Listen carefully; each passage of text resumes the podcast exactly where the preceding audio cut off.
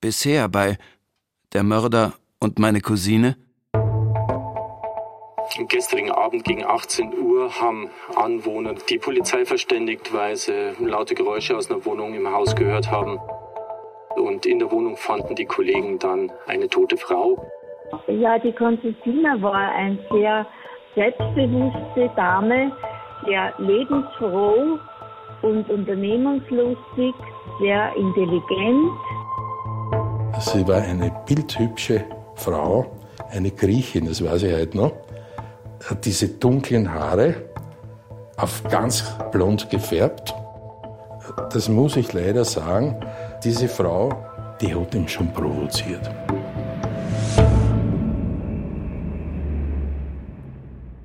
Als ich angefangen habe, an diesem Podcast zu arbeiten, stand für mich eine Frage im Vordergrund. Warum hat das niemand verhindert? Also den Tod meiner Cousine Saskia. War das unausweichlich? Oder hätte da irgendjemand was tun können? Inzwischen sehe ich immer klarer. Es gab viele Momente, in denen jemand diesen Täter hätte stoppen können. Auch schon 30 Jahre, bevor Winfried Saskia jemals kennengelernt hat.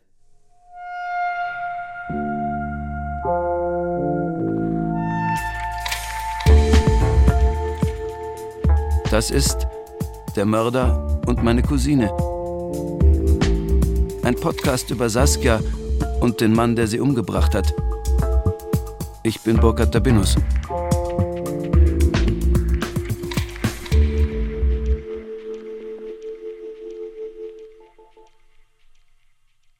Ich muss noch einmal daran denken, was Winfrieds Anwalt Eichenseder gesagt hat über den Mord an Konstantina Ulitsch 1984 in Wien. Wir haben damals alle kein gutes Gefühl gehabt. Der Psychiater nicht, der Richter nicht. Man hat gesehen, das geht nicht gut aus. Eichenseder hielt diesen Mord also für unausweichlich. Doch jetzt habe ich die Akten aus dem Prozess, und die erzählen eine ganz andere Geschichte. Es ist klar, dass Konstantina schon direkt nach dem ersten Übergriff begreift, dass Winfried gefährlich ist. Sie versucht mehrmals, ihn loszuwerden, Schluss zu machen. Vergeblich. Er lässt sie nicht in Ruhe. Im Gegenteil, er wohnt sogar wieder bei ihr, drängt sich zurück in ihr Leben. Konstantinas Freundin Simone sagt, er habe damals versucht, sie von ihrem ganzen sozialen Umfeld zu isolieren, um sie völlig von sich abhängig zu machen. Der hat also alle Stücke gespielt. Also, dass er zu ihr kommen kann und sie an sich binden kann. Und sie hat versucht, aus der Schlinge rauszukommen, aber das war nicht möglich. Im Juni 1983 eskaliert die Situation. Konstantina versucht Winfried immer wieder zum Auszug zu bewegen. Sie hat Angst vor ihm, will, dass er aus ihrem Leben verschwindet. Er weigert sich, fühlt sich gekränkt. Die beiden streiten sich. In der darauffolgenden Nacht vergewaltigt er sie. Am nächsten Morgen muss sie zu geschäftlichen Terminen außerhalb Wiens. Dienstreise mit Übernachtung. Winfried nutzt Konstantinas Abwesenheit. Er hebt von ihrem Sparbuch 110.000 Schilling ab. Umgerechnet wären das ca. 8.000 Euro. Von einem Taxifahrer mit Verbindungen in die Wiener Halbwelt besorgt er sich eine Pistole. Wieder in der Wohnung senkt er seine Hemmschwelle mit Alkohol und beginnt manisch, fast ihre gesamte Einrichtung, ihr Geschirr, außerdem ihre Kleider, zu zerreißen und zu zerschneiden, zu zertrümmern. Winfried geht mit Sorgfalt vor, schneidet Stoffe pedantisch in taschentuchgroße Stücke. Auch beschmiert er mit ihrem Nagellack die Wände mit obszönen Beschimpfungen. Er arbeitet die ganze Nacht an seinem Werk. Am nächsten Tag kommt Konstantina zurück nach Wien. Sie hat noch keine Ahnung, was in ihrer Wohnung geschehen ist. Er passt sie mittags ab, setzt sich zu ihr ins Auto und zwingt sie mit der Pistole im Genick, stundenlang durch die Stadt zu fahren, bis sie an einer Tankstelle entkommen kann.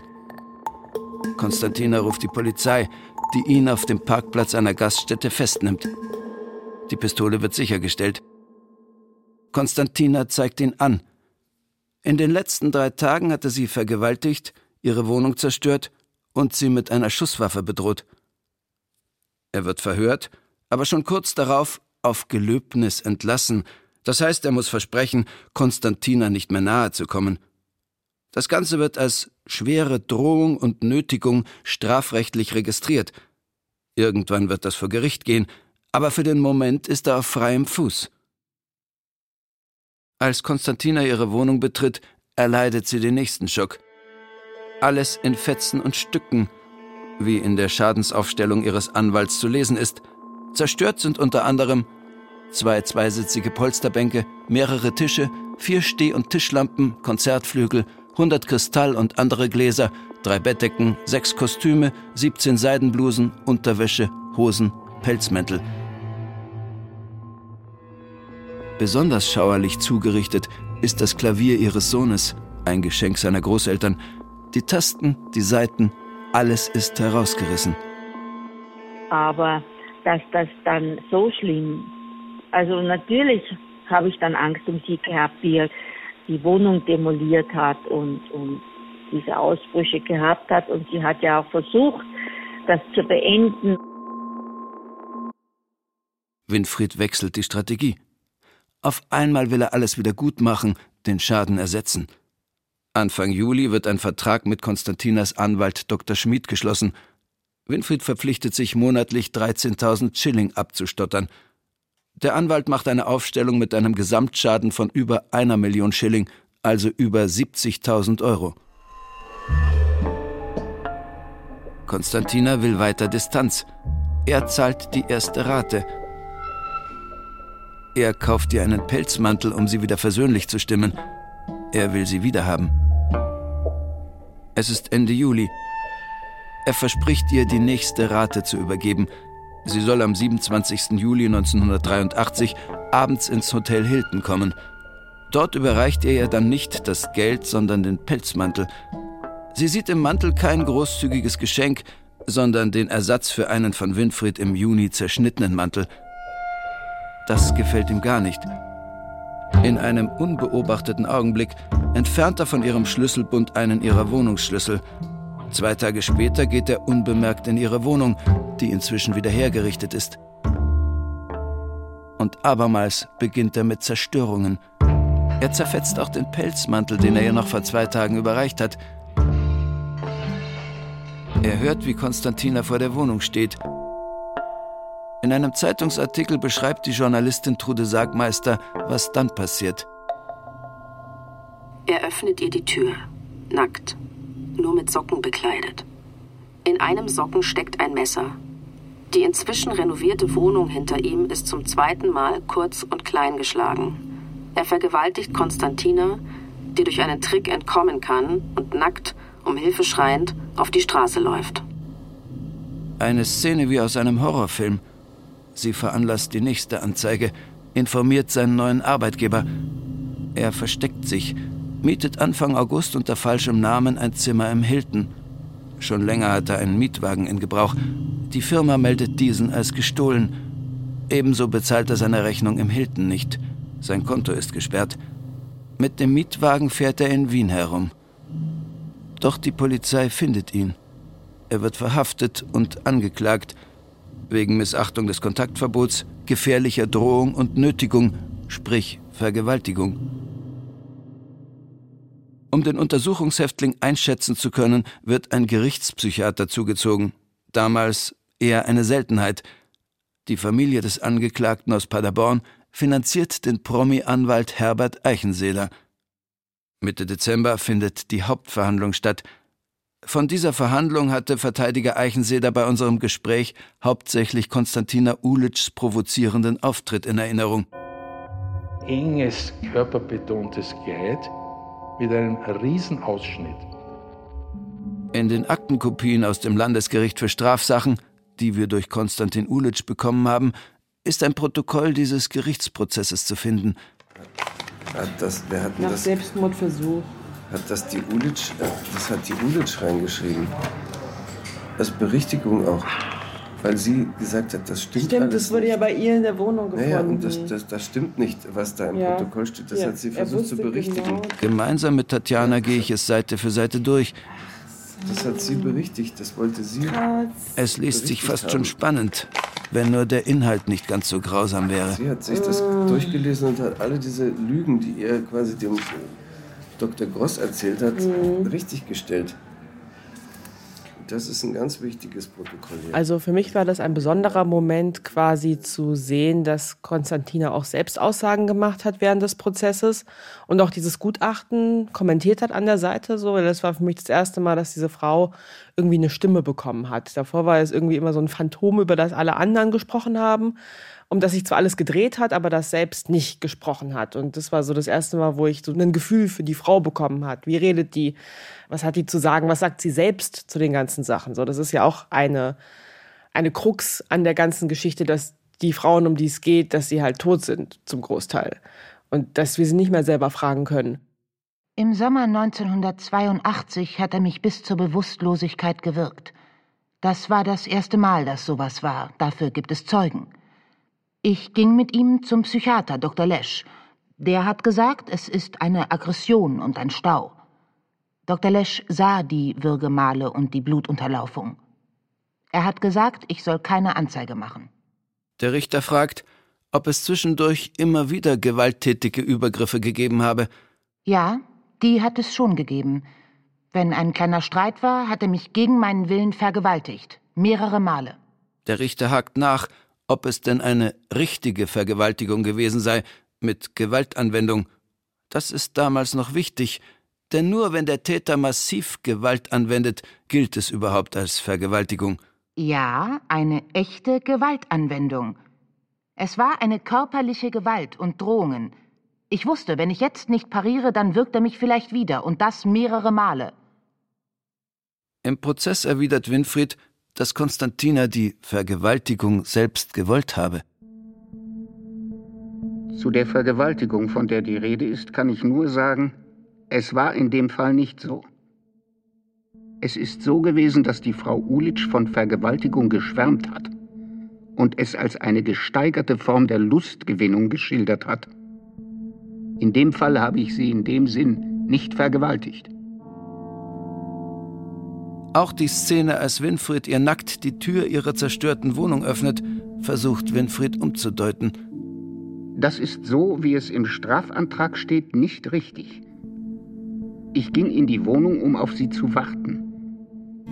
Sie ist gekommen und nachdem wir uns begrüßt hatten, hat sie gesagt, ich habe versucht, dich zu erreichen, um noch einmal mit dir essen zu gehen und dich anschließend zu verführen.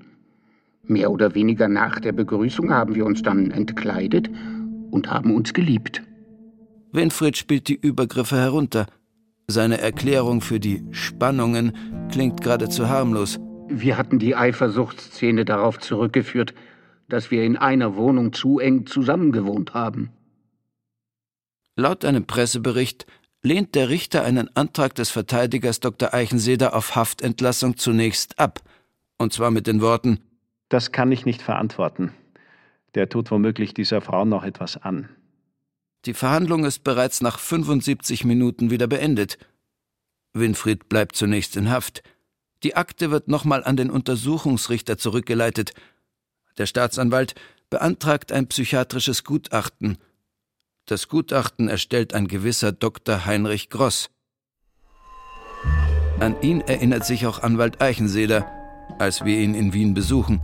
Ich kann mich erinnern, der Primar Groß, also ein alter Psychiater, ein erfahrener, wenn er später dann furchtbar schlechten Ruf gekriegt hat. Jetzt müssen wir einmal kurz unterbrechen und einen kleinen Exkurs einschieben über den Psychiater Heinrich Gross.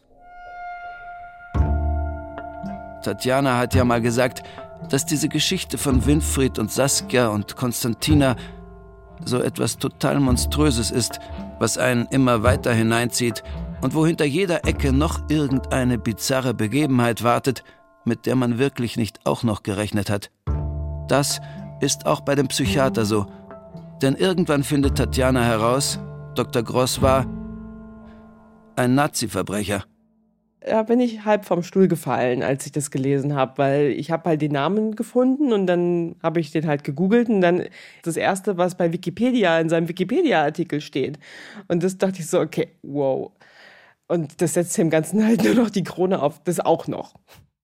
Wir müssen beide lachen. Aber lustig ist es eigentlich überhaupt nicht. Heinrich Gross hat während der Nazizeit in der Anstalt am Spiegelgrund gearbeitet. Dort wurden kranke, behinderte und sogenannte nicht erziehbare Kinder für medizinische Versuche missbraucht und getötet. Gross war selbst dafür verantwortlich, dass Kinder vergiftet und auf andere Arten ermordet wurden. Nach dem Krieg wird er dann durch seine umfangreiche Sammlung von in Gläsern konservierten Gehirnen berühmt, die er während der NS-Zeit aufgebaut hat. Er wird zum gefragtesten Gerichtsgutachter Österreichs. Und dieser Mann beurteilt nun also Winfrieds psychischen Zustand.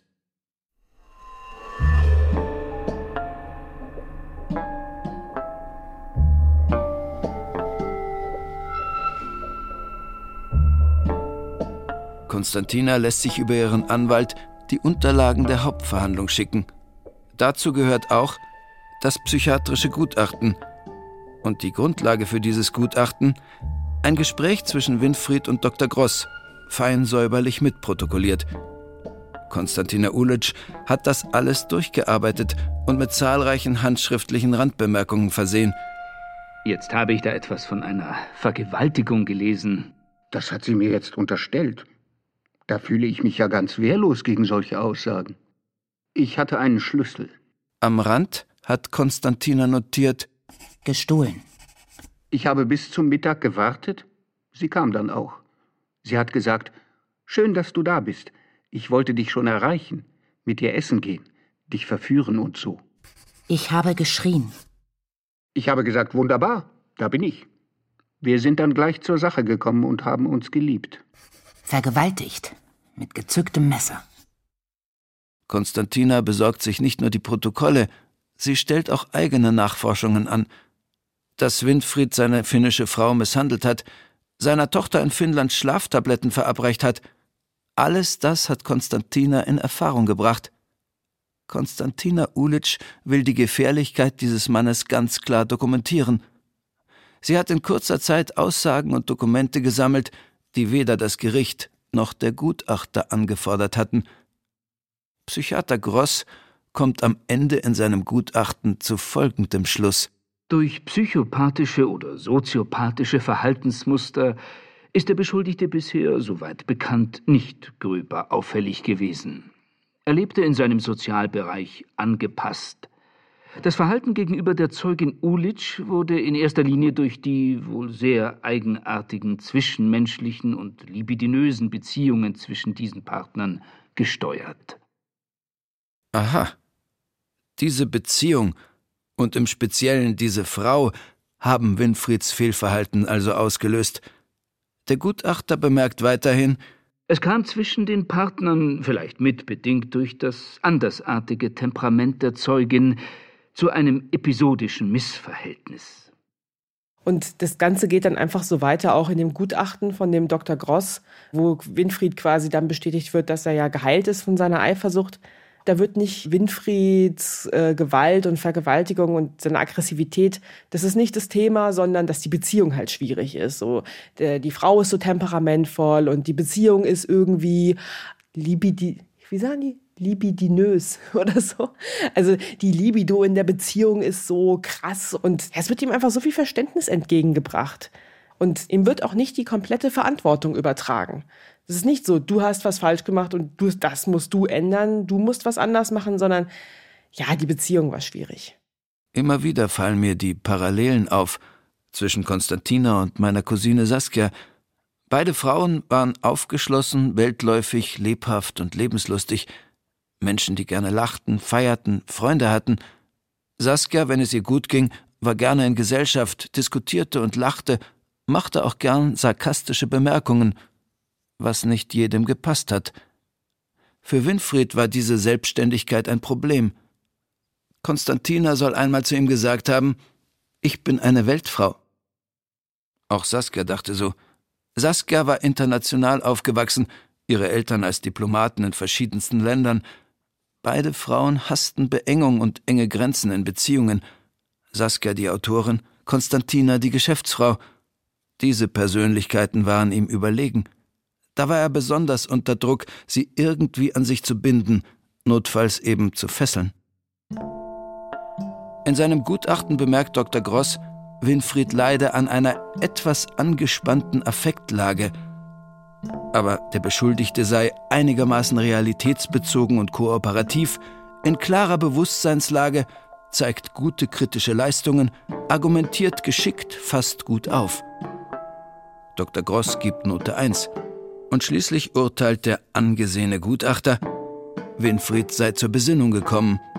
Vielleicht sei er früher manchmal ein wenig impulsiv gewesen, vor der Bekanntschaft mit Frau Ulitsch, vielleicht etwas labil in seiner Lebensführung. Letzter Satz. Da sich der Beschuldigte nunmehr von der Zeugin genügend distanzierte und die erlebnisreaktive Entwicklung weitgehend abklang, so kann eine günstige Prognose gestellt werden. Am 18. Januar 1984 wird Winfried entlassen. Er hat Konstantina gewürgt, er hat sie vergewaltigt, er hat ihre Wohnung mehrfach zerstört und trotzdem ist Winfried raus aus dem Gefängnis. Das Gericht hat ihm zwar ein Kontaktverbot auferlegt, aber er ignoriert es einfach. Kaum ist er wieder auf freiem Fuß, ruft er Konstantina an, ruft auch ihre Mutter an. Die erzählt später einer Reporterin, Winfried habe am Telefon gesagt, Von dir werden nur ganz kleine Fätzchen übrig bleiben, denn du bist an allem schuld. Aus den Akten lässt sich rekonstruieren, Winfried besorgt sich wieder eine Pistole. Drei Wochen nach seiner Entlassung lauert er Konstantina auf. Er hat die Pistole dabei. Er wartet in der Nähe ihrer Wohnung. Dann sieht er sie bei ihrem Auto. Er schreit, jetzt erwische ich dich. Sie läuft mit ihrem elfjährigen Sohn um die Straßenecke und in ihre Wohnung. Konstantina ruft einen Bekannten an, den Kriminalpolizisten Georg Blam. Er soll bitte zu ihr kommen. Georg Blam hat dienstfrei und trifft wenig später bei ihr ein. Sie berichtet, dass Winfried sie trotz Kontaktverbot verfolgt. Blam geht nach draußen um den Häuserblock. Von Winfried ist nichts zu sehen. Konstantina ruft ihren Anwalt an. Der soll beim zuständigen Staatsanwalt einen Haftbefehl erwirken. Der Staatsanwalt meint, sie müsse erst bei der Polizei persönlich vorsprechen. Georg Blam erklärt sich bereit, auf seiner Dienststelle die Anzeige aufzunehmen. Inzwischen hat Winfried die Kleider gewechselt, unauffälliger, sportlicher. In einem Lokal um die Ecke trinkt er vier Achtel Weißwein. Georg Blam, Konstantina und ihr Sohn verlassen gegen Viertel nach fünf das Haus. Sie gehen in Richtung von Konstantinas geparktem Auto. Dann geht alles blitzschnell. Konstantinas Sohn sieht Winfried als erster. Er versucht seine Mutter darauf aufmerksam zu machen. Konstantina packt ihn an der Hand, rennt auf die andere Straßenseite hinüber. Georg Blam kann so schnell gar nicht reagieren, da hat Winfried schon die Pistole in der Hand. Er ist jetzt direkt hinter ihr und schießt dreimal. Sie taumelt, stürzt auf die Gehsteigkante. Er stellt sich über sie und gibt ihr noch einen Kopfschuss aus nächster Nähe. Blam stürzt sich auf ihn, schreit ihn an. Kriminalpolizei. Lassen Sie die Waffe fallen. Blam springt ihn an, will ihm die Waffe entreißen. Die Männer wälzen sich am Boden. Winfried schießt Blam durch die Schulter. Blam entwindet ihm die Pistole. Winfried zieht ein Messer, sticht auf Blam ein, verletzt ihn schwer. Blam sackt zusammen. Winfried rennt weg. Konstantina Ulitsch liegt tot auf der Gehsteigkante. Ich war auch schon etwas irgendwie unruhig und dann habe ich ihn angerufen und in der Wohnung hat schon die Polizei abgehoben. Dann habe ich schon erfahren, was passiert ist. Das, das war furchtbar. Das war furchtbar. Ich konnte es eigentlich nicht glauben. Das war für mich, also das war fassungslos. Ja. Ah,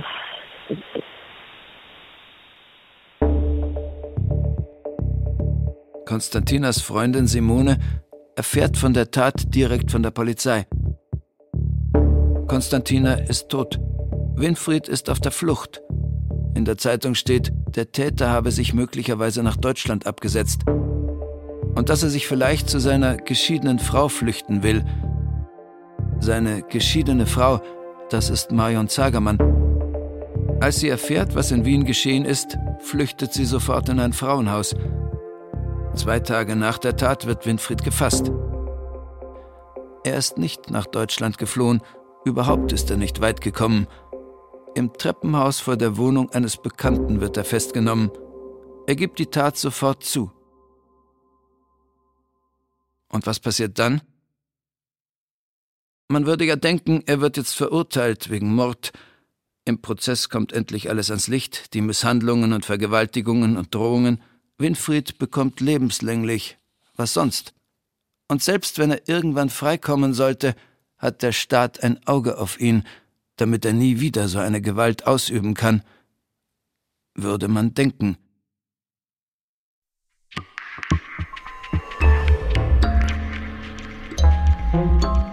Das war der fünfte Teil der Serie Der Mörder und meine Cousine.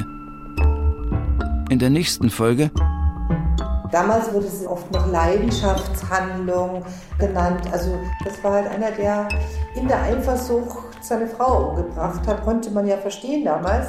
Konnte ja jedem Mann mal passieren, in Anführungsstrichen. Da hat der so richtig mit Stolz in der Stimme davon erzählt, dass es ein richtig harter Kampf war zwischen ihm und dem Richter der Vollstreckungskammer, dass der ihn eigentlich nicht rauslassen wollte und dass es ein sehr spannendes Spiel gewesen wäre zwischen dem Richter und ihm. Einer meiner Väter hat mir den Schädel gespalten. Er hat mich aus der Gesellschaft ausgeschlossen und meine Erinnerung gebrochen. Ich kann mich nicht mehr fühlen. Mein Körper ist in der Mitte durchgeschnitten. Seitdem trage ich die Schuld auf meinen Schultern.